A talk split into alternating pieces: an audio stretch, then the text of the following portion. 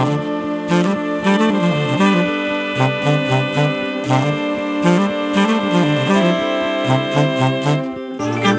ッドバイブスミッドナイトラクザ by 倉園慶三こんばんは。ただいま7月28日金曜日の午前1時46分ですね。今日はあの念願のですね美容院に行ってきましてえー、なかなかこのね、えー、1ヶ月2ヶ月ぐらいかな。もう本当に行く暇がなくてですねずっと行きたいと思ってたんですけども、えー、髪が伸び放題になりましてね。というのもあの私が今行ってる美容院っていうのは、えー、っとどの駅からも遠いとこなんですね。えっと、多摩境っていうね駅にあるんですけどもあの私の住んでいる南大沢、えっと、京王相模線なんですけどもね。えー、この南大沢の次の駅なんですけども、えっと、その多摩境駅からもやっぱ歩いて20分ぐらい、うん、そして私の家からだとちょうど歩いて30分というね、えー、なんかバスもその1本でそこには行ってくれないという。だからまあ電車で行くにしても1回南大沢まで15分歩いて、うん、そして、えー、電車で多摩境駅に行って、えっと、20分歩くということになるともう家からですね直接歩いた方が早いというそういうところにあるんですね。えー、ただその今日うんとどうするか迷ったんですよね、えー、30分歩くのかと。この えー、暑い中ね、うん、いやそれはもうありえないなと思って、えっと、うちの近くに実はそのハローサイクルというねあのレンタルサイクルがあって、えー、自転車ですね。これを借りていくということに決めましてね、えー、でえっと予約の具合を見たらなんと1台だけ空いてたんですよ。うんでラッキーと思ってねそれであの美容院に行ってそして切ってもらってねまたいい感じでああこれでよく これで髪型しばらく気にしなくて済むぞという感じでさてさて、えっと、この自転車を、えっと、南大沢の駅にね返却してそこで少し仕事をして帰ろうかなと今日は思っていたんですがえー、っとアプリで操作するんですね全部ね。えっと、鍵をかけたりあ鍵はかけるのは手でかけるんだけどそれを解錠したりねそれから返却の手続きをしたりするのは iPhone のアプリでやるんだけど、えー、鍵をかけてね美容院の前に止めた後えっと解錠ってやっても、えっと、鍵が開かないんですよ。全然開かなくて。でおかしいなと思って。でパッと見たらですねなんとそのアプリで借りたはずの車体番号と違う車体番号の自転車を私は乗ってきていましてね。うん。でなんだろうと思って、えー、ちょっと頭でこう記憶をたどったんだけどそこのステーションにはですねその1台しかなかったんですよ。間違いなくね。えー、で予約で借りられる自転車が1台と出ていたんででステーションに行ってみたら確かに1台があった。そして私は、えっと、借りる手続きをして会場とやったらその自転車を見たら鍵が開いてたんですね。だからもうそれしかないだろうと思ってえー、乗ってみたらですね、えっと、私が借りようとした自転車はそれではなかったという不思議な、えー、出来事が起こりましてね、うん、それで、えー、暑い中ね、えっと、どうすんのこれとか思いながら、まあ、とりあえず電話してみようと思って電話番号をアプリで探したんだけど出てこなくてね。でなんかチャットで相談してくださいって例のやつが出てきてもうチャットは本当無理とか思いながらも仕方ないんでね。えー、車体番号の違う自転車を借りてしまいましたと打ったんですね。タイプしたんですよ。で送信ってやったらえー、っと問題の内容が理解できませんでしたって言ってチャットがね、えっと、こちらからお選びくださいというその選択肢を出してくるんだけどそんなレアなケースがねそこにあるわけもなく、えー、それであこれ困ったな。もし電話できなかったらやばいなと思いながら、えー、検索してみたらですねえっと、なんと電話番号が出てきまして、で、えー、問い合わせてかけたらですね、よく、向こうもよくわからないんですね。なんでそんなことが起こったのか。で、まあ、あの、話しているうちに、おそらく私が借りたのは、えっと、誰かが借りて返却した自転車だったと。で、その人が施錠手続きというのかな。返却の時に鍵をかけずに返してしまった。うん、それが1台残ってた。じゃあ私が借りようとした自転車はどこにあるんだっていうと、おそらくその向こうの、ね、方が説明するには、えっと、まだ返していないのに返却手続きのボタンを押してしまったんじゃないかと。うん、だからその人はまだそのステーションに向かっている最中でねそこにはなかったというものすごいレアなそのすれ違いだったんですね。うん、で私は、えー、もう暑い中ねまず電話をしながらで結構10分15分経ってね、えー、ずっと外で電話してて、えー、そこでですねあの前回前々回お伝えしたようなワークを 思い出してねえー、こういう時はですね、えっと、ひどい目に遭っているとかね今自分はついていないとかそういう意味付けをするんではなくてえっと、この出来事にはどんな意味があるっていうふうにこう、えー、世界に投げかけておくわけですね問いはね。その意味はまだわからないと、うん、でもその意味は3つに決まっていてね平安か喜びかもしくは穏やかな学び。この3つのどれかなんで、えー、勝手に自分でね、えーと、ひどい出来事だとか不幸だとかついてないとかっていう意味付けをせずにその3つのどれなのかなということを楽しみに待ってそしてその事態に淡々と対処しましょうというメソッドを自分で作ってあったのでね。でしかも、えっと、前回前々回でメソッド特集をやったんで、えー、そのお話をしっかりと思い出してですねこれにはどんな意味がある？とか思いながらそのオペレーターの人とそれなりに丁寧にねなんかこう怒ったり、えっと、憤慨したりねその人になんかクレームを言ったりせずに淡々とこう対応を続けていたんですね。そしたら最初にちょっとマジかっていう結論に至りまして、えっと、その自転車はもう会場その鍵が開かないのでね乗れませんと、うん、僕のアプリから操れるのは別の車体番号の自転車なんでね。なのでそこに置いといていただければえー、こちらで、えっと、なんかトラックかなんか用意して引き取りますみたいなそういう対応だったんですね。ああそうですかっつって。で、えー、ということは僕はここからですね 20分かけて玉境駅まで歩かなきゃいけないってことが確定するわけですよそうするともうなんかこの借りた自転車って何だったんだろうっていうまあね行きの30分を乗れただけでもよかったんだけどもえー、あそういうことなんですか？っつって。でなんかランドマークというか 目印ないですかね？とかっていうので探していたんですね。ちょっと待ってくださいとか言いながら。え、でまあ一応美容院の名前を伝えて近くにセブンイレブンがあるみたいなことをこう歩きながらですね住所とかも見て、えー、伝えていたら突然そのオペレーターの方が「あなんかこちらであの会場できるようなことを言ってます」みたいなことをね、えー、突然電話で言い出して、うん、そして私はえー、それならそうしてくださいっつってその代わりあのどっかのステーションに乗って行っていただけませんかっていうんでねあその提案ナイスだよっていうんでもともと南大沢の駅に返そうと思ってたわけですからね、えー、しばらく待ってたらカチャって鍵が開いたんですよ。おおこれは面白いと思って。ラッキーと思ってね歩かなくて済んだと思って、えー、そのまま乗ってねじゃああの着いたらもう一度電話してくださいと、うん、えー、そして、えっと、伊東洋華堂の前にね南大沢の伊東洋華堂の前になんか仮湯木みたいな名前の、えー、変なステーションがあってでそこに止めてですねでそれも実はついてないとですねその返却ができないっていうケースもあるんですね。というのもそのステーションが全部他の自転車で埋まっているって場合は、えっと、そこでは返却できませんということになってまた別のところを探さなきゃいけないんですねでもたまたま1個だけ空いてたんですよ。でまだ僕はね意味がわからないこれはどんな意味があるんだまだこう唱えながらね、まあ、ちょっとは時間無駄にしたしななんかオペレーターとのやり取りも長かったしなとか思いながらね。まあでも自転車に乗って駅まで来られたよと。一安心かなと。ところで俺が借りた自転車の課金はどうなってるんだろうと、ね、そういうこともちょっと頭をよぎりながら、うん、止めたところで電話をしてですね。でオペレーターの人に今ねえっとえー、返却操作を全部済ませましたと。これでよろしいでしょうかと、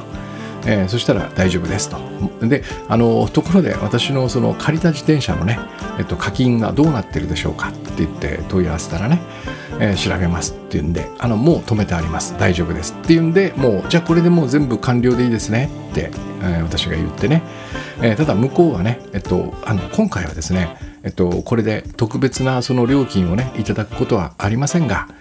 えー、次回からはですね必ず1台しかなくても アプリの車体番号と自転車のね車体番号が一致していることを、えー、ご確認くださいねとかってちょっとこう説教っぽいモードが始まったんですね。まあそれでも私は、うん、ここはまあそうそうだよね俺は確かに確かめなかったんでいやでも文句を言おうと思えば言えるよねじゃあなんで俺が借りようとしてた自転車はそこにないんだとかって、えー、一瞬頭をよぎるんだけどいやいやこれはやめとこうと思ってねえー、いや、わかりました。はい、そうですね。これから確認します。とか言って、ありがとうございますって、こう、電話を切ったわけですね。それで、えっと、今回私はあの PayPay 課金で、えっと、借りていましてね PayPay のシステムっていうのはデポジットで2000円をまずお支払いするんですよ。そのヘローサイクルにね。で返す時に、えっと、使った分だけさっ引かれて残りが PayPay に返金されるというそういうシステムなんで、え大体いくらぐらいになったんだろうと思って見てみたらですね2000円が丸ごと返ってきてたんですね。おおとか思ってでメール見たら、えっと、自転車が返却されましたっていうメールが来ていてね今回の料金はいくらですっていうところになんと0円と書いてあったんですよ。うんおおこれはもしかしてタダで乗れたってことかっていうね、まあ、結構な時間借りてたんで多分1000円ぐらいは言ってたんですよ。うん、おそうということは今回のこれにはどんな意味があるわ、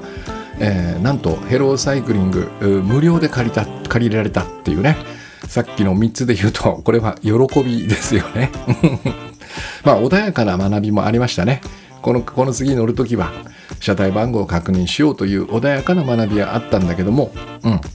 でも多分こんなレア検査は二度とないんでね。えー、っと、何台か並んでれば当然車体番号を見るだろうしね。えー、鍵が開いて開いていてそこに置かれてるなんてことがまずないはずですから、えっと、学びはね少なくていいんですけども、えー、この今回の意味としては、えっと、無料で乗ったよっていう喜びでしたね。うん、だから思いましたよ。本当にこの間怒ったりね、ムカついたり、その、なんでこんなひどい目に遭うんだと思わずに、思わなくてよかったなっていうね、まあそういう話が今日はあったという、ちょっと長くなりましたが、えー、そんな感じからまず始めてみました。うん。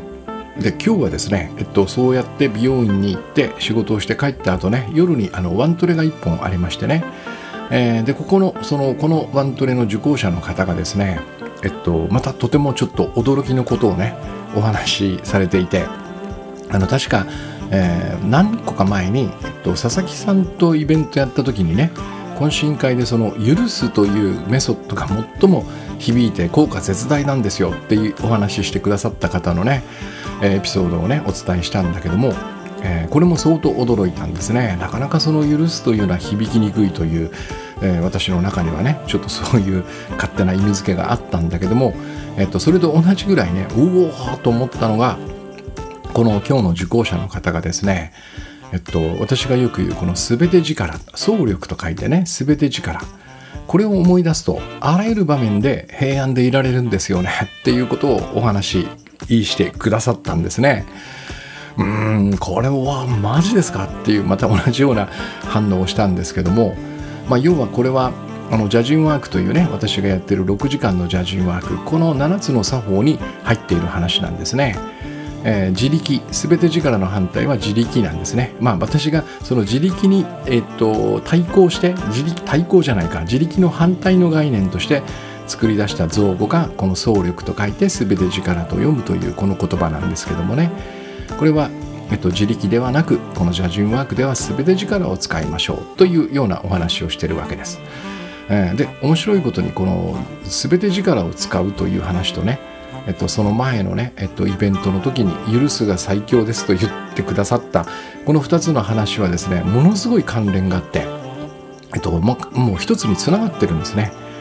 えー、今日はちょっとこの辺りのねお話をしようかなと思っています。まあ、全て力とは何か、ね、そしてそれをどのようにすれば使えるのかっていうね、うん。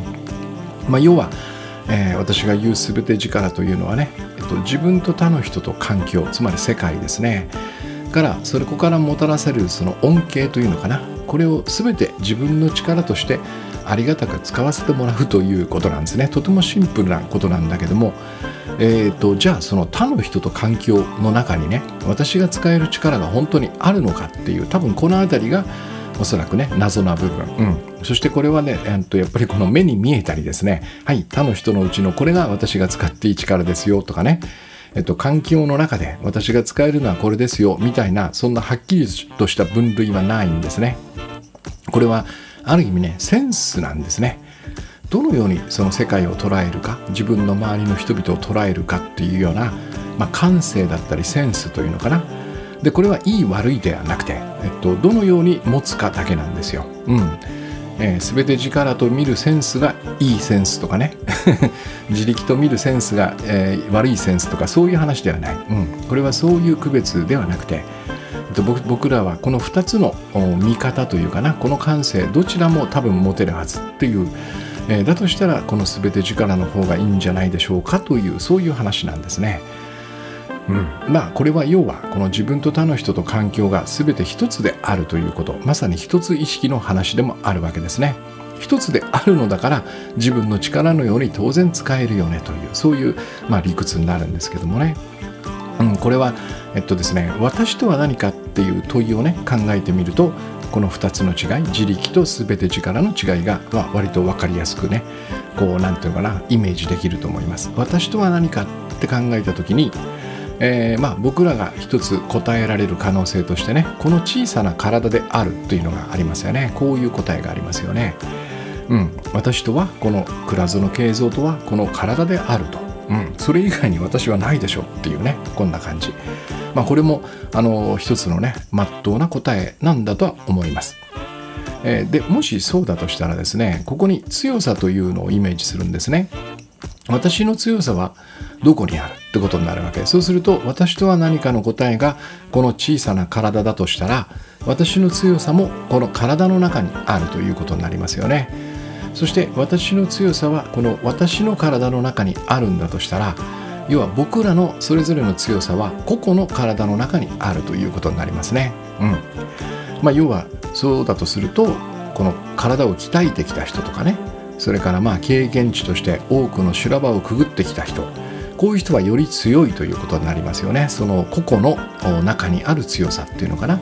これが強いということになる。そして反対にその鍛えても来ないし修羅場もくぐっていませんっていう人はそういう人たちよりも弱いということになりますよね。うん。まあこれが要は私たち一人の強さなんですね。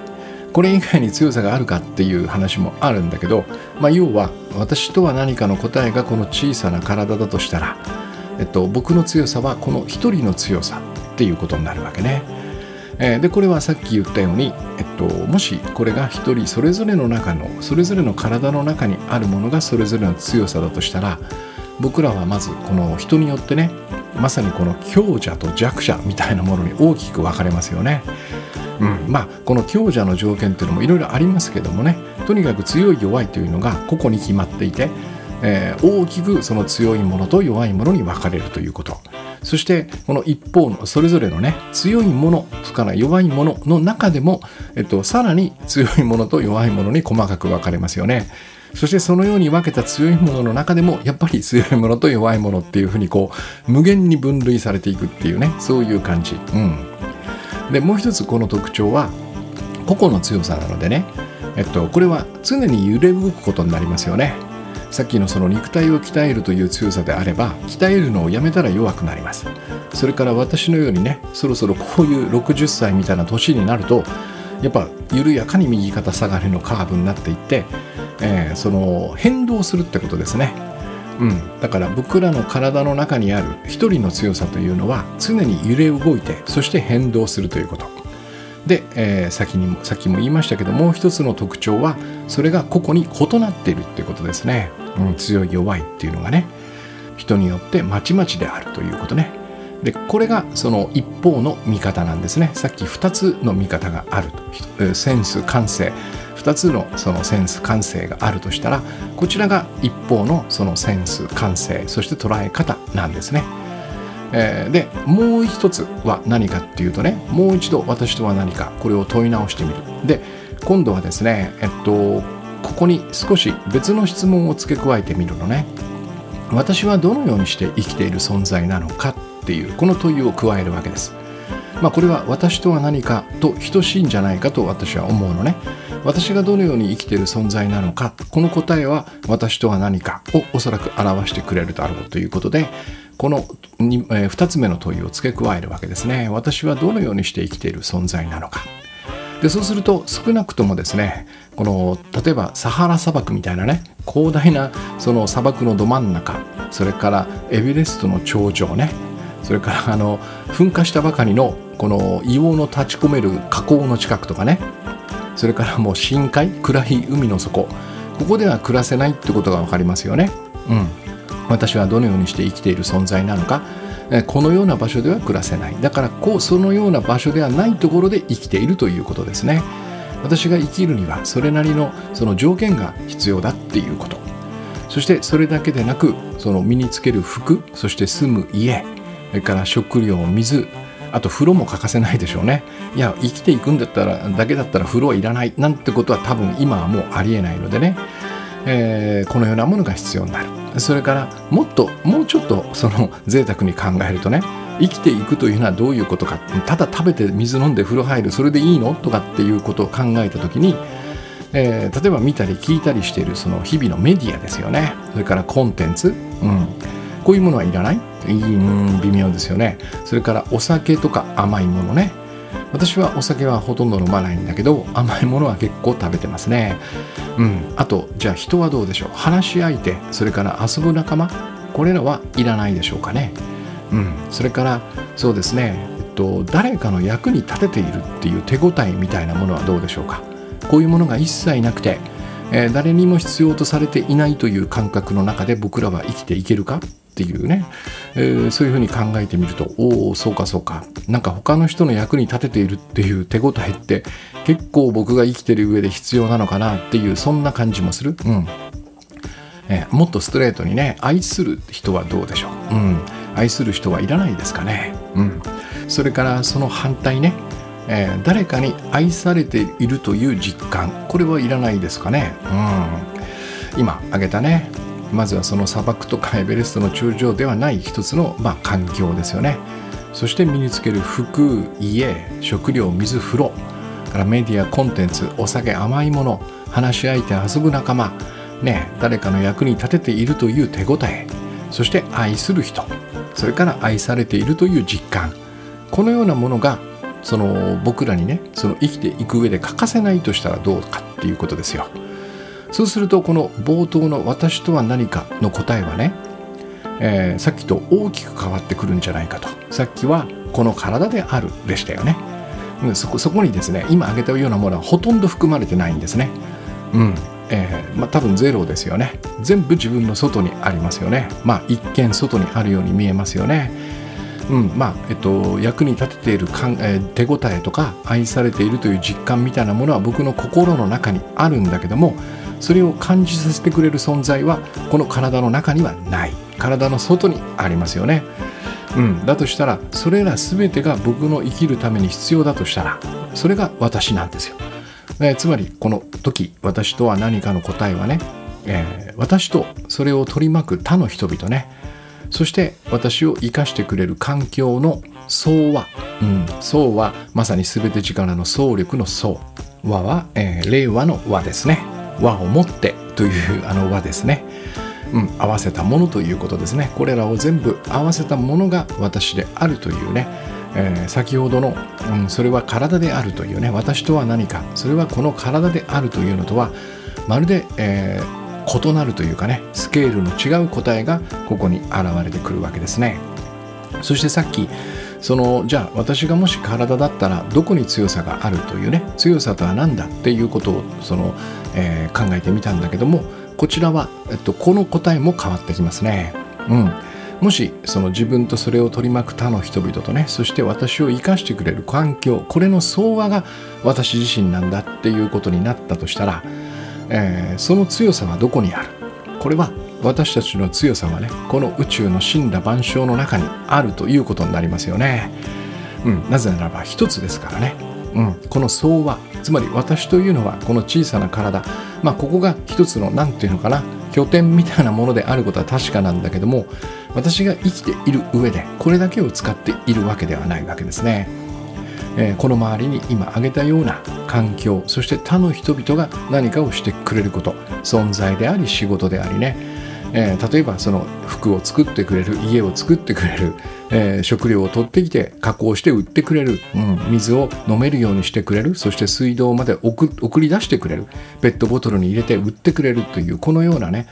え、他の人のその仕事役割みたいなことがまさに私のその生命を維持するため私が存在するために欠かせないものとなっている。であればこれは全て私と言っていいわけですね。これがまあ一つ意識なんですよ。そして私の強さはねその一つであるものの中に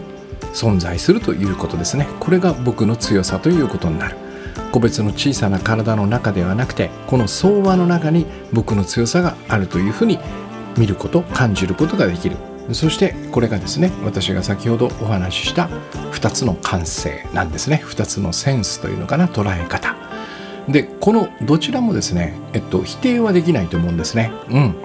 いや体じゃないよっていうことも言えないしえー、この私が言うねまさにこの相和というのかな他の人と環境そして自分の相和こそが私であるというのも、えー、そう簡単には否定できないと思うんですね。そうでなければ僕は生きられないのでね。まあ簡単に言うと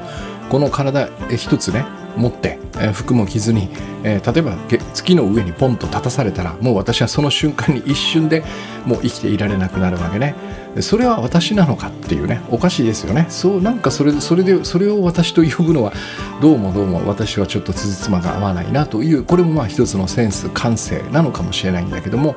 どちらもあるわけですね。でも大きな違いはですねなぜ私がこの強さということを取り上げたかというとえこの強さがどれだけ頼りになるかということなんですね。ここに最大の違いがあるわけです。つまり自力の方はですね私の中に私の強さがある。そしてそれはね私の例えば努力だとかね、え精進だとかあるいはトレーニングもしくは経験みたいなものによって決まるわけですよね、うん、でこれはさっき言ったようにえー、他の人と大きく異なっていて私より強い人もいればもしかしたら弱い人もいるかもしれない。でもこの私の強さと私の中にある強さはね決して不変ではなくて常に常に揺れ動いて変動していくわけですね。うん、相対で比べても揺れ動くだろうし、うん、絶対的に自分だけを見ても揺れ動いてるわけですよ。でこういうものがねその人生の頼りになるかっていうことなんですね。うんまあ仕方なく僕らはそれを頼りにしようとするんだけども、えー、どう考えても僕はねこの強さ私の中にしかないこの強さ単独のね倉園という人間の強さみたいなものは全く頼りにならない感じがするんですなぜならばもう私のねこの実感として自分の人生を振り返って、えー、この強さがねどれだけもうね繰り返しますけど揺れ動いたかっていうのをねもう痛いほど見てきてるからなんですね。まあ本当にこれはですねもう外的要因によってものすごくなんか自分がねまさにこの天狗のような状態になれるような時はいや俺も最強じゃね？ぐらいのね、えー、そんな自意識を持てるんですよ。うん。えー、でも、えっと、ちょっとねそのうまくいかなくなったりとか、えー、自分でこうだろうなと思っていたことがね思い通りにならなかったら一瞬にしてこのなんか弱さの方にコロンって転がるんですね。うん、今までもうさっきまでねこの数分前まで感じていた私の強さってどこに行ったんだろうっていうぐらいその弱いの方にブワンと触れていく、うん、そしてこれは、えっと、誰と一緒にいるかとかね今自分が何に携わっているかとかもうもう本当に相対相対相対の世界なんですよ。うん、だからまあそのよくほら、えっと、内弁慶みたいな言葉があるじゃないですか。なんか俺はこの人たちの間だったら最強だなと思える人たちもいればね逆に言うとこの人たちにの中に入るともう本当になんかこう、えー、アリのような小さな存在に感じられるみたいなことも起こるわけね。うん、時代もあるしね。なんかあの頃は良かったなあの頃はイケイケで強かったなでも今はみたいなのもあるし時の流れもあるしね。誰と一緒に何をしてるかっていう本当に相対相対相対の世界。でこんなものがどうして人生の頼りになるんだろうっていうのがね多分私のこの話をその何て言うのかな探索するというかね突き詰めたくなった最初のきっかけだったと思うんですよね。うん、で、えー、ここであの前回のねワークの中でも紹介したんだけど、えー、私は自分に何を課しているんだろうというねワークがありましたよね。えっと、これが始まるわけですね。要はこの自分のね強さ弱さみたいなものを見てねこがなんか頼りないなと思ってしまうので、えー、僕らは自分にさまざまなものを課してねこういうことをしなさいこういうふうに生きなさいみたいなことを課しながら、まあ、要は防御を固めるということですよね。うん、この揺れ動く自分の弱さっていうのかな、うん、これがもう本当に頼りなくてね。もうフラフラフラフラフラしてるんで何かを課して防御を固めながら生きるというね。まあ苦肉の策を取り始めたわけですね。うん。これがおそらく偽りの自分の見ている世界なんですね。でこの課してる話というのをねあの前回のワークの中でも紹介したんですけどももう一回ちょっとね振り返っておくと要は僕らは最初にその自分のね住む世界を自分で定義するということですね。でこれはおそらくちょっとした苦い経験とかねあこの嫌な出来事みたいなことがきっかけになるわけです。これあの前回のワークでは例えば同僚にわからないことを質問したらねなんかちょっと嫌な顔をされたと。でそれによって僕らはこの自分の住む世界をねここは慣れ合いを好まない厳しい世界なんだなとかね、まあ、要は何でも自分でやれってことなんだなそういう世界なんだなっていうふうに最初に定義するんですね。うん、そしてこの定義をしておいてそういう場所で暮らす自分というのをね想定してえー、じゃあできるだけ人に頼らずに、ね、全部自分で自力でできるようにしようといったこの調整を自分に施すということ。これが要は自分に課していることの正体なわけですね。うん、でこれは要は何をしてるかというとですね、えー、やっぱりこの他の人とかその世界ね、まあ、環境もそうなのかな、まあ、組織とかそういうもの。ここにですね、えっと、どこかの時点で、えっと、かすかな怒りを感じたってことですね。うん。そのような、まあ、苦い経験まさに痛い経験嫌な経験みたいなことを僕らは、えっと、通ってきてるということ。ここをまあ通らずに生きることはなかなか難しいと思いますね。えー、小さい頃からその大人になるまで、えっと、無数のねこういうなんつうのかな世界を定義自分で定義したくなるようなね。でおそらくこの定義というのは厳しい世界だよねとかね冷たい世界だよねとかね。嫌な感じだよねみたいなどちらかというと、えー、僕らにとってはね望ましくないその定義であるはずなんですよね。そしてそのきっかけは、えー、先ほどのその同僚の質問のようにどこかの時点でそれらに怒りを感じたんですよね。そしておそらくね、えー、こんなもんにはもう金輪際頼るものかっていうふうに決意したんじゃないかなと思います。これはなんか僕ももう振り返ってみれば山ほどありますねこの決意。もう金輪際こいつらには頼らない。金輪際この世界には頼らない。みたいなことを何度も何度も決意したような気がします。で、えー、ここで僕らはねさっき言ったこの相場といった一つである世界。ここから自分を切り離して、まあ、飛び出したんですね、うん、これがまさにバラバラ意識の始まりであってそして、えー、先ほどお話ししたように偽りの自分が生まれた瞬間でもあるということね、うん、でこれはもっとストレートに言った方が多分いいかなと思うんだけど要は私は世界を許さないっていうふうに決めたんじゃないかなと思うんですね。うん、これがその世界を定義するそしてそれに合わせて自分を調整するというねまあこの僕らがよくやってる習慣の正体というかなまあこれのうん経緯みたいなものかな。うん、でこれによって、えー、僕らはですねこの許さない世界そして金輪際へ頼りたくない世界、えー、ここから飛び出してそして全部自力でやろうと、うん、自力というのは何だ？この体一貫だよ。っていうこういう考え方ですね。私というこの存在この体だけを使って一人で自力で生きていく、うん、だから私は強くならなきゃいけないんだ。っていうこの感覚。でもこの強さはですねさっき言ったように、えっと、とても、えー、不安定でそして変わりやすくいつも揺らいでしまう、えー、そして相対で決まるものだから何かを見れば、えっと、今まで強いと思ってた自分がものすごく弱く感じるような、えー、本当に不確かなものなんですね。そしてそのね不確かさというのかなこの不安定な強さここを補うためにね僕らはその世界を自分なりに定義してそこに合うように自分を調整する。つまりいろんなものを自分に課すということね、これによっておそらく僕らはですねまず自由を失いましたよね、うん、なぜならばこの世界を自分なりに定義した通りにねいろんなものを課してくるからですよね。これをやりなさい。これをやっときなさい、えー、これをやらないとまずいよっていうような感じで、うん、これが1番目。そして次にこの本当の強さというのかな。強さのよりどころを失ったっていうことですよね。もともとの強さはさっき言ったようにこの世界と私たちの相場の中にあったんですよここから切り離してしまったんでね世界を許さないっていうふうに決意してねうん、だからもうその後は飛び出した限りねその個々の小さな体の中にその強さを持たなければいけなくなったということですよね。この2つのね自由を失いそして強さのよりどころを失ったというのが僕はこの話のね大きな問題そして私が、えー、そうですねこのグッドバイブスの話を書いてみようというかねもう一度そのようにこの世界を見直してみようと思ったまあこの最大のね理由でもあるわけですね。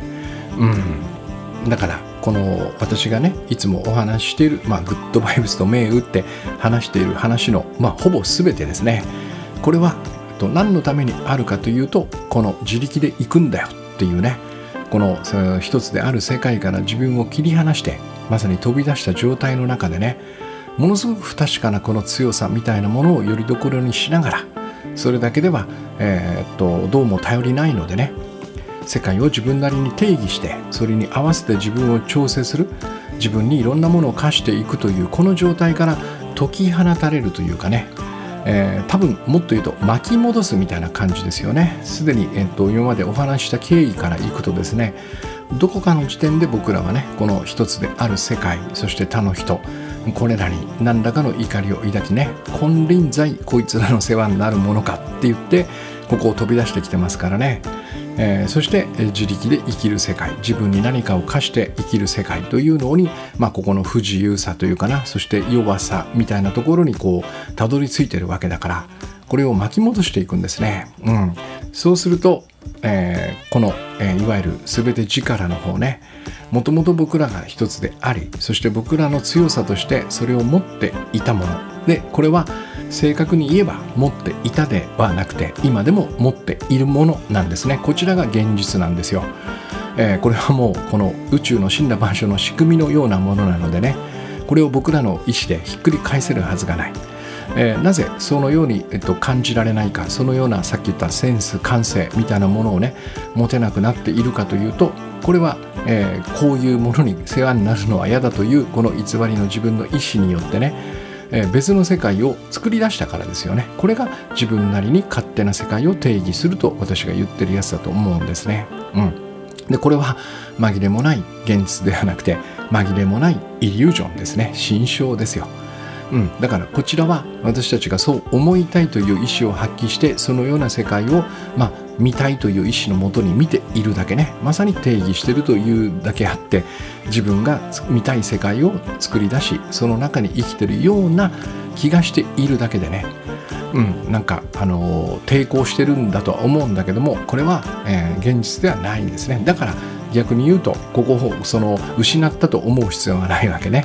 この強さを私のせいで、えー、と失ってしましまった手放してしまったっていうふうに考える必要はないわけ。え、これはいつでもいつでも僕らがその気になればですねこの全て力世界とのつながりというのは取り戻せるわけですね。そしてこちらのね強さこちらの後ろ盾というのは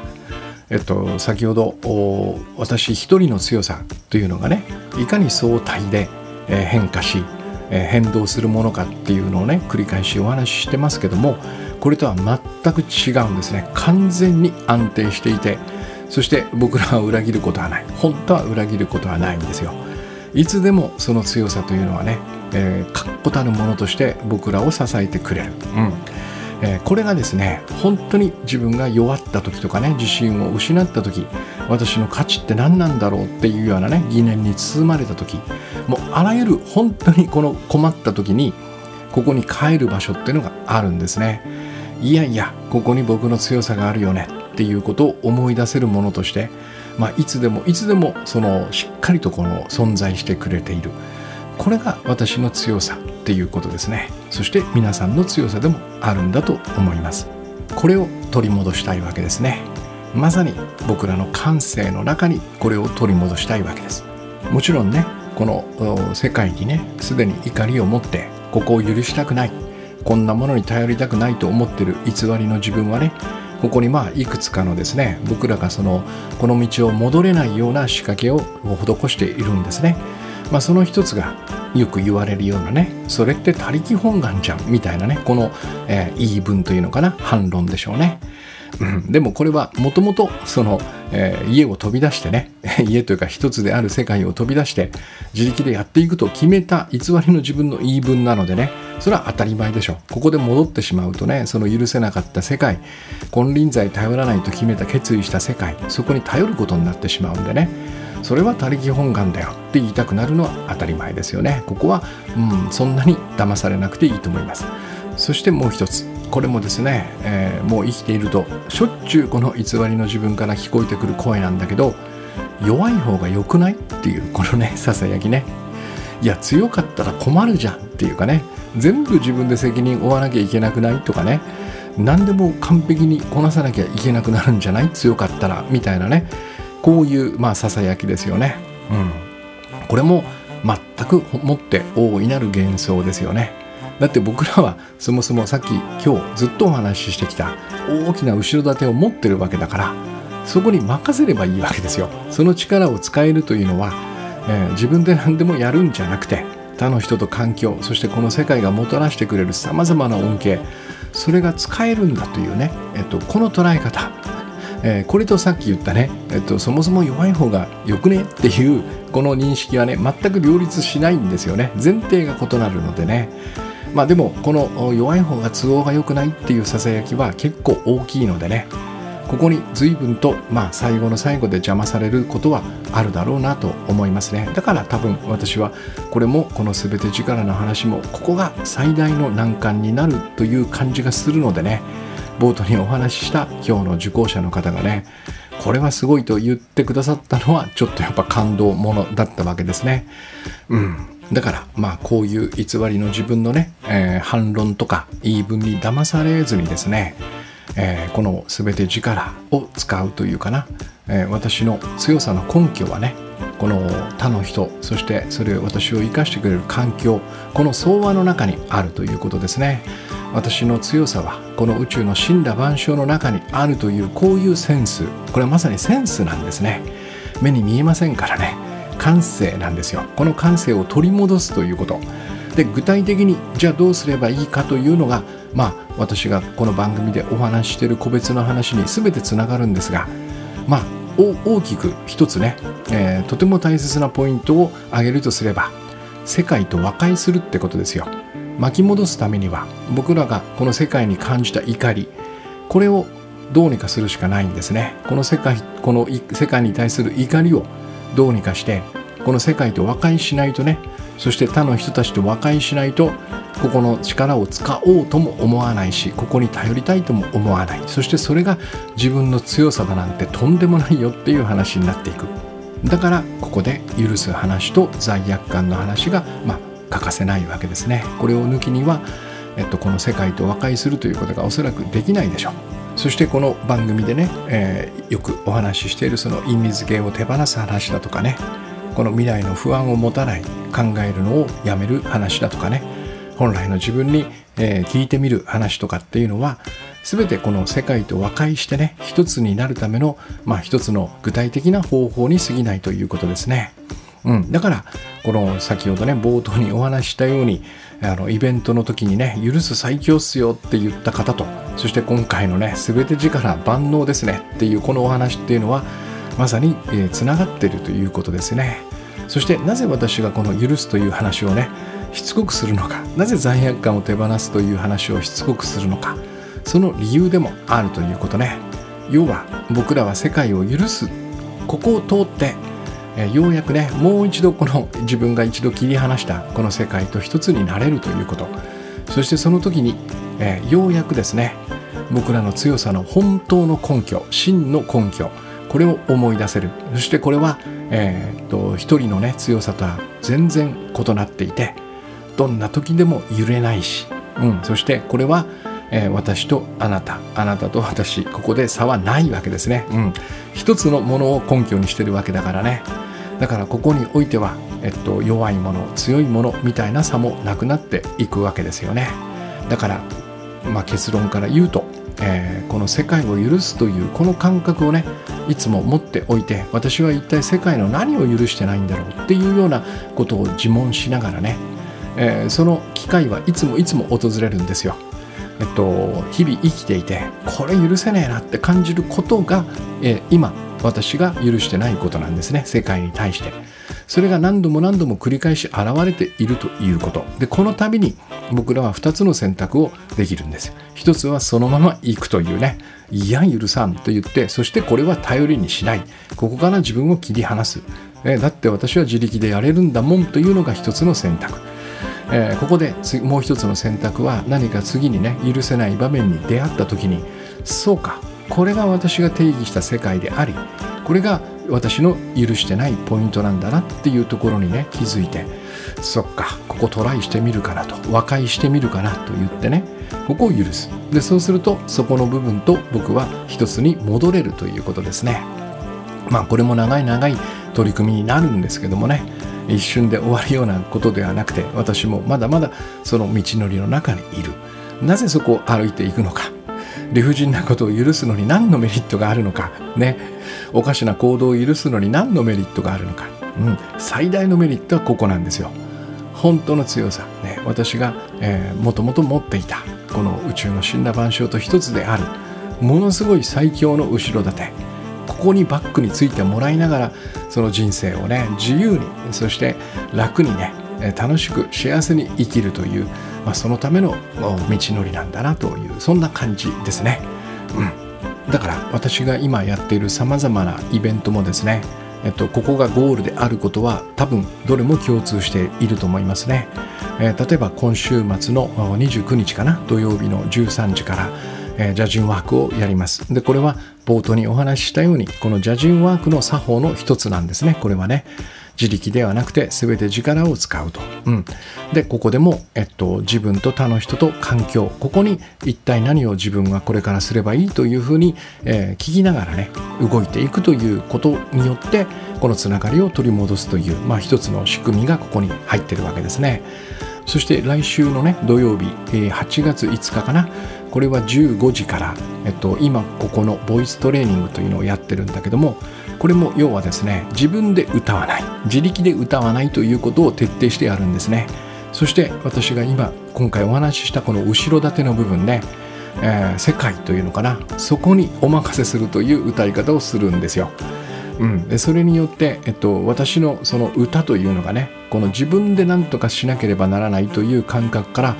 えっと、もう一切の責任を放棄してねもう任せたよっつって勝手にやってっていうこの感覚を持つ方がはるかにいい歌が歌えるという体験が、まあ、できるんですね。しかもこの歌い方をねする上では本当にその経験値とかねうまい下手とかっていうのは関係ないのでねどなたでもこれを、えー、実感していただけるというのがこの歌の面白いとこなんですよね。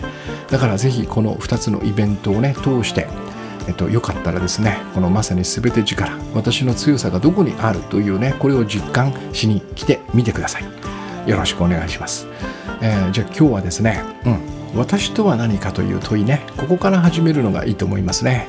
それが、まあ、体であるという答えもあるんだけどももう一つここにね私はどのように生きている存在なのかという問いを加えてですねそしてえー、先ほど私が挙げたようなね私が生きていくのに必要なものこれをイメージしていくわけですね。そしてそのようなものと私は一つである。それ自体がもう私なんであるというふうに捉えた時に、えー、どんな感覚がするかをねちょっと味わいながらですねいい一日をお過ごしください。ありがとうございます。